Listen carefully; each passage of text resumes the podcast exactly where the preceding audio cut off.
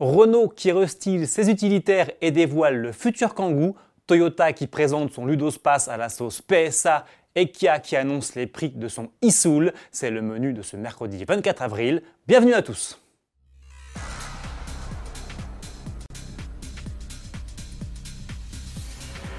Surprise, Renault vient de renouveler l'intégralité de sa gamme utilitaire en dévoilant les Master, Traffic et Alaskan restylés. Au menu pour ces trois modèles, une même identité visuelle avec notamment une signature lumineuse en forme de C, de nouveaux moteurs diesel conformes à la dernière norme anti-pollution en vigueur et le plein d'aide à la conduite. Lancement prévu en septembre. Parallèlement, la marque Losange nous présente aujourd'hui son futur Kangoo sous les traits de ce chocard, le Kangoo ZE Concept. Principale caractéristique de l'engin, des flancs sculptés, des passages de roues marqués, une calandre vitrée totalement transparente, une ceinture lumineuse qui court sur les flancs et l'arrière, ou encore des poignées de porte affleurantes. La nouvelle génération du Kangoo sera commercialisée dans le courant de l'année prochaine on reste dans le monde des utilitaires avec le fourgon moyen Toyota ProAce qui se décline aujourd'hui en version compacte. Celle-ci est baptisée ProAce City sous sa forme professionnelle et ProAce City Verso dans sa variante Ludospace dédiée aux particuliers.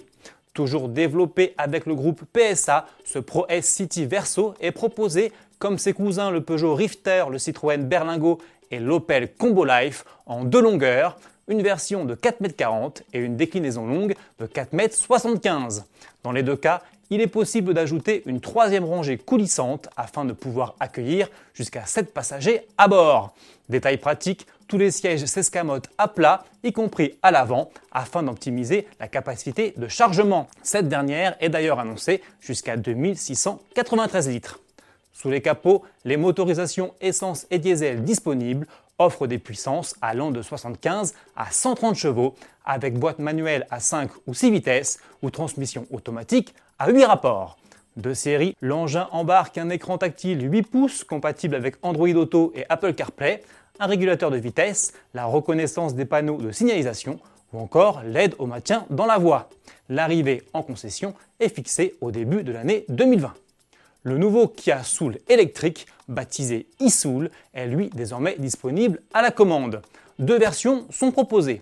La première est équipée d'un moteur électrique de 136 chevaux et d'une batterie de 39,2 kWh pour une autonomie annoncée à 276 km.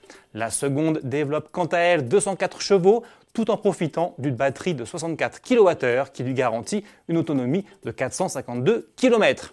De série, dans les deux cas, on retrouve des jantes alliage 17 pouces, une climatisation automatique, un régulateur de vitesse adaptatif, une caméra de recul, un écran tactile 7 pouces, ainsi qu'une assistance active au maintien de voix. Comptez à partir de 37 300 euros pour la petite version et 41 300 euros pour la variante à plus grande autonomie, bonus écologique de 6 000 euros non déduits. À demain